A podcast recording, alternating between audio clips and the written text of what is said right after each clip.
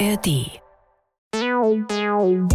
Die JustizreporterInnen. Der Podcast rund ums Recht in der ARD Audiothek und überall, wo es Podcasts gibt. Wir sind dabei, damit ihr auf dem Stand bleibt.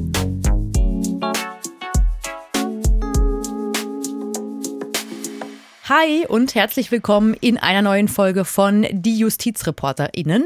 Ich bin Elena Radatz und habe mir für unser heutiges Thema Verstärkung ins Studio geholt, nämlich meine Kollegin Anna Hübner. Anna, schön, dass du mit dabei bist. Ja, hi, ich freue mich.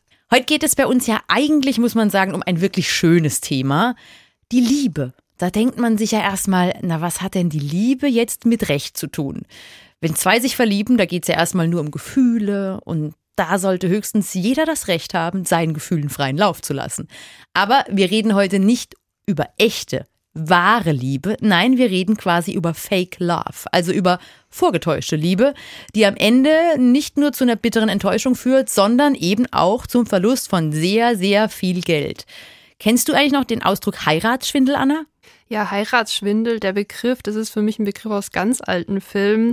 Damals ging es ja bei Liebesbeziehungen auch immer direkt um Heirat. Ja, man hat immer so gesagt, der Heiratsschwindler, der will die Frau irgendwie ranbekommen und gaukelt ihr vor, sie zu heiraten, möchte aber nur vielleicht an das Geld von einer reichen Frau. So ähnlich könnte man sagen, ist es auch mit dem Love Scamming auf Deutsch Liebesbetrug, denn der findet meist noch krasser als Heiratsschwindel, nicht im realen Leben statt, sondern eben digital. Und wie genau dieser digitale Liebesbetrug abläuft und vor allem wie KI nicht nur den Betrügern, sondern auch der Strafverfolgung helfen kann, darüber sprechen wir heute. Ja, unter anderem mit dem Cyberkriminologen Professor Dr. Thomas Gabriel Rüdiger von der Hochschule der Polizei des Landes Brandenburg. Aber jetzt erstmal ein herzliches Willkommen an Celine Sturm von der Bundesgeschäftsstelle Weißering e.V. Frau Sturm, Sie betreuen Opfer von Love Scamming, also Liebesbetrug. Ich glaube, Sie müssen uns und unseren Zuhörerinnen jetzt erstmal genau erklären, was ist denn jetzt so der klassische Ablauf eines Love Scams? Können Sie uns da so ein Beispiel nacherzählen? Ja, also der Ablauf ist recht ähnlich jedes Mal, allerdings kann er natürlich in den Varianten sich sehr unterscheiden. Ich spreche auch gerne bei Roman Scamming auch gerne über den Heiratsschwindler 2.0, weil sich die Menschen häufig darunter ein bisschen mehr vorstellen können als jetzt unter Roman Scamming. Romance steht ja für Romanze und Scamming eben für Betrügen und den Heiratsschwindler, den kennen viele noch, damals aus den Zeitungsannoncen, wo man sich wirklich noch im Leben richtig getroffen hat und dann eben Beziehungen entstanden sind, wo dann jemand sich dran bereichert hat. Beim Romance Scamming ist es häufig eben so der Ablauf, dass erstmal auch diese emotionale Bindung geschaffen wird. Das heißt, man lernt sich kennen, sei es über ein Online-Portal, aber auf jeden Fall digital.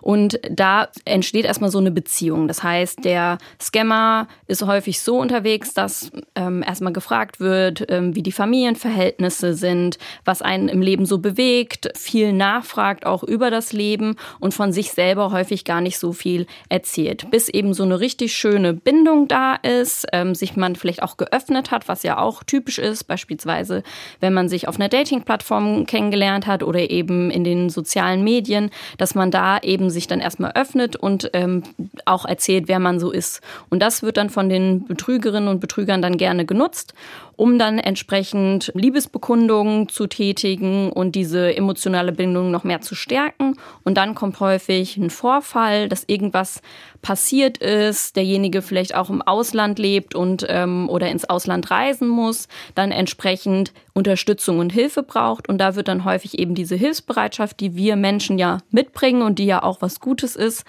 eben dann ausgenutzt wird in dem Fall und dann entsprechend die Betroffenen ähm, Geld überweisen oder vielleicht auch Fotos von Pässen oder sowas zur Verfügung stellen, die dann eben für weitere Straftaten genutzt werden. Und das, was wir dann eben auch feststellen, ist, dass die Betroffenen sehr darunter leiden. Es ist natürlich ein hohes Schamgefühl, was da entsteht und auch eben diese emotionalen Folgen, die da auftauchen, dass man eben sozial isoliert ist oder sich auch nicht mehr so traut, dann eben Vertrauen zu fassen oder das Ganze überhaupt erst zur Anzeige zu bringen oder sich Unterstützung und Hilfe zu holen. Okay, interessant. Jetzt sind viele von uns ja sicher gewillt, erstmal zu sagen, ja gut, mir würde das nicht passieren. Stimmt das? Kann man das so sagen oder kann es eigentlich jeden von uns erwischen? Und was ist eigentlich mit Männern?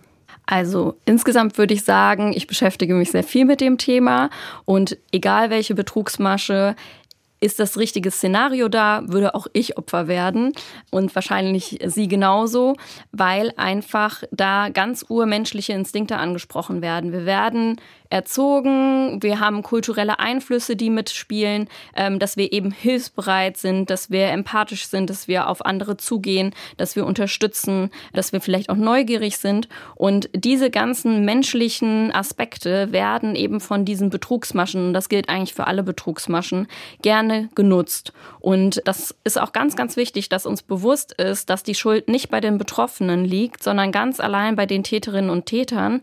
Und da muss man auch sagen, dass Männer genauso betroffen sind wie Frauen von Roman Skimming.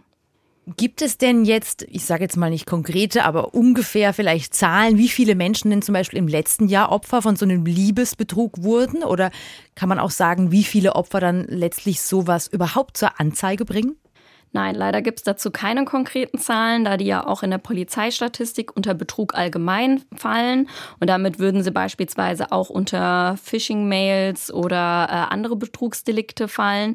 Was wir jetzt so aus unserer Opferhilfe sagen können, ist schon, dass wir festgestellt haben, dass während Corona ähm, doch auch die Anfragen zu Roman-Scamming-Fällen angestiegen ist und äh, wir eben auch merken, dass da immer mehr Nachfrage ist. Das liegt bestimmt auch daran, dass durch Corona die Menschen mehr ins Internet gegangen sind und eben auch soziale Beziehungen sich ins Netz gelegt haben oder verlegt haben.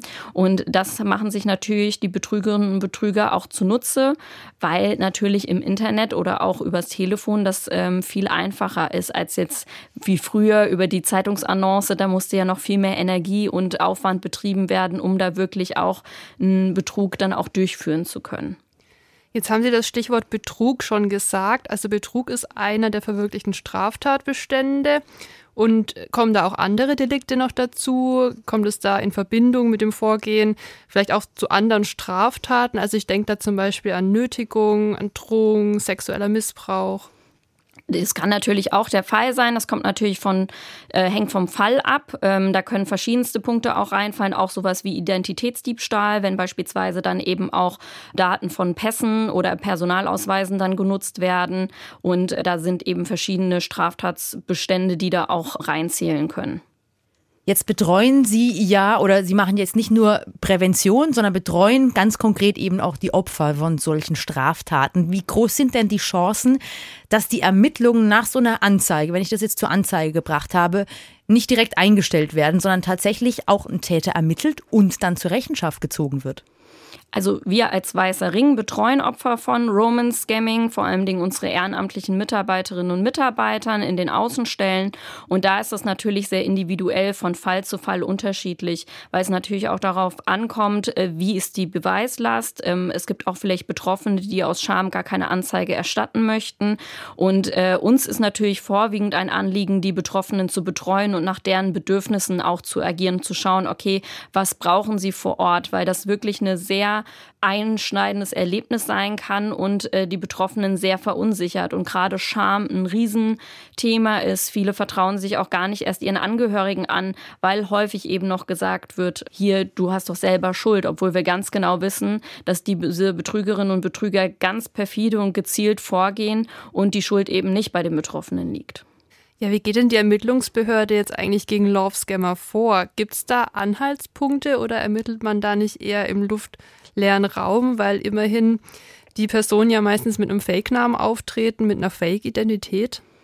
Ja, da fragen Sie am besten die Ermittlungsbehörden selbst, wie sie das so machen. Ähm, es kommt natürlich auch darauf an, welche Beweise liegen vor. Ähm, es ist natürlich schon auch für die Ermittlungsbehörden hilfreich, wenn eben auch Maschen angezeigt werden und um auch zu sehen, welche Strukturen dahinter stecken. Da es häufig eben nicht Einzeltäterinnen oder Einzeltäter sind, sondern äh, ganze Banden, die dahinter stecken. Und man natürlich auch häufig als Ermittlungsbehörde die Problematik hat, dass man natürlich nicht nur die vorgeschalteten Personen haben möchte, sondern eben das ganze Netzwerk. Und da fehlen natürlich häufig Informationen. Deswegen ist das sehr unterschiedlich von Fall zu Fall, aber es gab auch schon Fälle, wo eben vor Gericht dann Urteile gesprochen wurden und Betroffene dann auch ja entsprechend aussagen mussten oder dazu beigetragen haben, dass es eben zu einer Verurteilung kam. Ist es dann so, dass auch die Opfer das Geld wieder zurückbekommen? Das ist jetzt, äh, stelle ich mir die Frage. Ähm, das ist schon eher schwierig, kommt aber auch auf den Fall drauf an. Schön ist natürlich, wenn Betroffene schon vorher den Betrug erkennen und den vorab zur Anzeige bringen können, bevor ihnen überhaupt Geld entwendet wurde. Aber wenn Geld überwiesen wurde, gestaltet sich das teilweise sehr schwierig, das zurückzubekommen. Hm. Sie hatten ja schon gesagt, Sie arbeiten da mit vielen Opfern von Love Scamming zusammen. Für viele ist es sicherlich extrem schambehaftet, die ganze Angelegenheit, die sich sicherlich auch fragen, wie konnte ich ausgerechnet darauf reinfallen?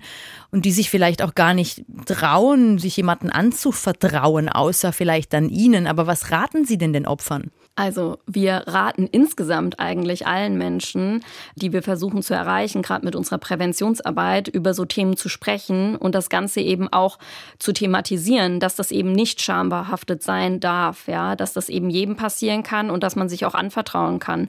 Und das raten wir auch ganz vielen Personen, gerade in der Präventionsarbeit, dass wir sagen, sprechen Sie mit Ihren Angehörigen, ja, sei es Eltern, aber auch Geschwister, weil diese Betrugsmaschen gibt es ja in vielen, vielen verschiedenen Varianten. Und zeigen Sie auf, dass Sie eben auch da sind, ansprechbar sind, wenn irgendwie Hilfe benötigt wird und wenn jemand sich ihnen anvertraut, ist es auch ganz wichtig, dass sie die Person ernst nehmen, ja, und der so ein bisschen auch ein Sicherheitsgefühl geben und auch an Hilfsstellen weiterleiten, beispielsweise eben an den Weißen Ring und verweisen, dass man dort Hilfe bekommt. Das ist ganz wichtig für die Betroffenen, dass die nicht das Gefühl haben, dass sie was falsch gemacht haben, sondern dass es wichtig ist, da eben Unterstützung und auch Rückhalt zu bekommen aus dem näheren Umfeld und äh, das hilft sehr stark, eben auch so eine Opferwerdung auch schneller verarbeiten zu können und ähm, damit auch gut umgehen zu können. Denn wir wissen, dass häufig der finanzielle Schaden gar nicht so groß ist wie der emotionale Schaden, weil das kann eben dazu führen, dass die Leute auch ihr Vertrauen verlieren in die Menschen. Und das ist was, was wir ja nicht wollen, weil das ganz wichtig ist, um sich eben auch vor anderen Straftaten schützen zu können. Mhm. Ja, Stichwort Präventionsarbeit. Wie kann sich denn jeder von uns gezielt vor Romance Scamming schützen? Ja, also wichtig ist natürlich, wachsam zu bleiben und auch so ein bisschen aufs Bauchgefühl zu hören. Wenn ich da eben von Fremden angeschrieben werde, dass man da vorsichtig ist, dass man auch seine persönlichen Daten nicht einfach so preisgibt. Das bedeutet schon bei einfachen Dingen wie in Social Media, dass man eben Sicherheitseinstellungen tätigt, dass man nicht zu viele persönliche Informationen von sich preisgibt, dass man da wirklich vorsichtig ist. Aber es gibt auch Möglichkeiten, beispielsweise eine umgekehrte Bildersuche zu machen bei Google, wenn man eben ein Profil hat, wo einem die Bilder auch angezeigt werden, dass man einfach mal schaut, existiert dieses Bild vielleicht noch auf anderen Plattformen, ja, und in welchem Zusammenhang. Oder dass man den Namen vielleicht auch mit dem Begriff Scamming einfach mal eingibt oder Betrüger. Und da wird einem häufig auch schon angezeigt, ob es sich da eben um mögliche Betrügerinnen oder Betrüger handelt. Vielen lieben Dank an Celine Sturm vom Weißen Ring, die Opfer auch von Love-Scammern beraten und unterstützen. Jetzt kennen wir ja den groben Ablauf eines solchen Scams und wissen, eigentlich kann es rein theoretisch jeden von uns treffen. Und ich frage mich ja, macht es KI eventuell bald auch mal leichter, gezielt Opfer anzuschreiben und sie in die Love-Scam-Falle zu locken? Und vor allem, wie kann man jetzt nicht nur Heranwachsende, sondern auch gerade ältere Personen, die vielleicht noch nicht so geschult sind im Umgang mit sozialen Medien, schützen vor solchen Straftaten, also Cyberkriminalität? Ja, und dazu führen wir jetzt ein Gespräch mit dem Cyberkriminologen Prof. Dr. Thomas Gabriel Rüdiger von der Hochschule der Polizei des Landes Brandenburg. Herr Professor Rüdiger, Sie forschen und lehren auf dem Gebiet der Cyberkriminalität. Gibt es mögliche Ansätze, wie man sich bzw. die Allgemeinheit sich vor Cyberkriminalität schützen kann? Und wie sähe eine solche Prävention aus? Und zwar müssen wir als allererstes sagen, viele von Delikten, die ich im Netz sehe, unabhängig von, ob jetzt Vermögensdelikte, Sexualdelikte, Extremismus, zum Beispiel auch Hassnachrichten und Fake News, wie man drauf reinfällt, sind auch geprägt von mangelnder digitalen Bildung seitens der Bevölkerung. Ich setze mich ja zum Beispiel für verpflichtende Vermittlung von digitaler Bildung oder Medienkompetenz ab der ersten Klasse an jeder Schule in Deutschland ein. Aber selbst das ist eigentlich nicht ausreichend, weil wir nicht die Kinder nur ausbilden müssen, sondern wir müssen die Erwachsenen aus, auch ausbilden und fit machen. Eigentlich mhm. habe ich mal so einen Medienführerschein gefordert, aber das kann man halt nicht verpflichtend machen. Aber ich glaube, dass das der entscheidende Punkt ist. Ich zum Beispiel gebe eigentlich bei solchen Delikten immer einen einfachen Tipp, wenn es zu schön ist, um wahr zu sein und wenn es dir unangenehm ist, zum Beispiel deiner Freundin davon zu erzählen, dass du online deine große Liebe kennengelernt hast, die jetzt Geld von dir will, dann solltest du auch darauf achten.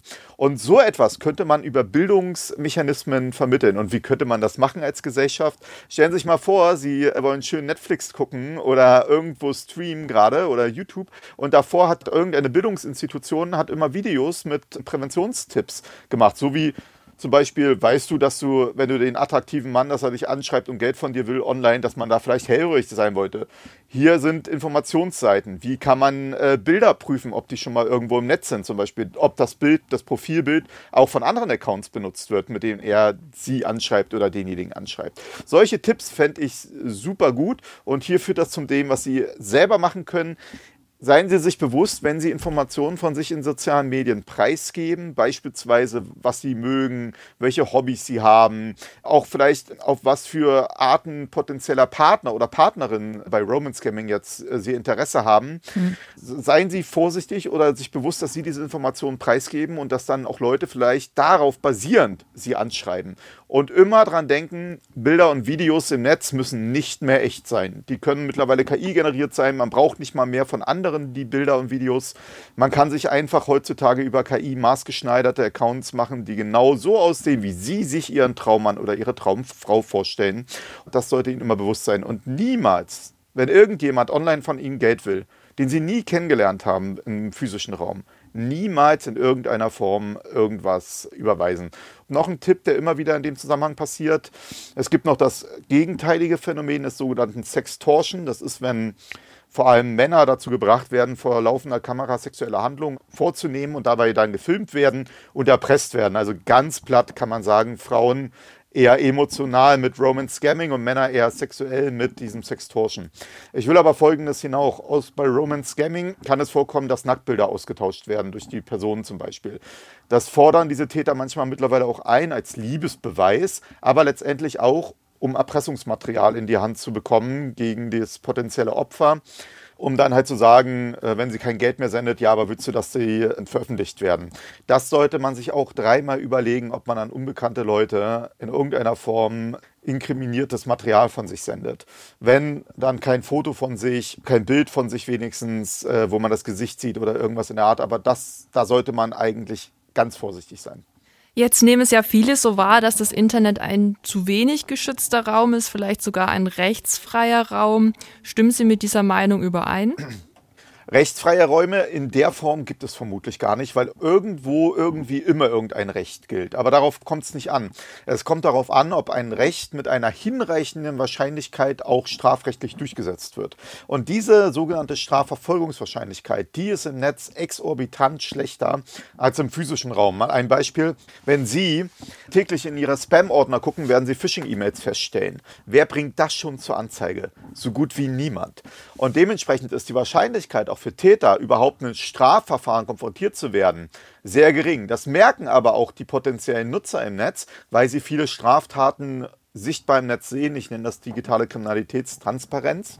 Und das bedeutet, um das jetzt mit vielen Worten am Ende auszuführen, ja, das Netz ist ein Raum frei von der gleich hohen Wahrscheinlichkeit für einen Täter erwischt zu werden wie im physischen Raum. Und das führt zu diesem Gefühl der Rechtsfreiheit, weil dadurch die Hemmschwelle bei den Tätern gering ist. Und um das anzugehen, brauchen wir ganz neue grundsätzliche Konzepte. Wir müssen zum Beispiel über virtuelle Polizeistreifen reden. Eine zentrale Anzeigenmechanismus im Netz. Wir haben zum Beispiel 16 Online-Wachen, die sind schwer durchzuschauen. Ältere Leute werden da vermutlich ganz große Probleme haben, mit klarzukommen, jüngere auch. Wir brauchen eigentlich die Möglichkeit, dass man sehr leicht und einfach bei digitalen Themen diese Anzeigen auch durchführen kann. Und dass wir dann das Personal und die technischen Möglichkeiten bei den Sicherheitsbehörden haben, um das auch entsprechend abzuarbeiten. Und all das haben wir noch nicht. Hier fehlt es an den Strategien. Dementsprechend, ja, ist das Netz, wie es ist. Am Ende haben wir kein globales Recht und keine globale Polizeiarbeit für diesen globalen digitalen Raum. Und das rächt sich in irgendeiner Form auch. Jetzt hatten Sie es ja gerade angesprochen. Sie nannten es so eine Art virtuelle Polizeistreife. Wie könnte es denn Ihrer Meinung nach aussehen?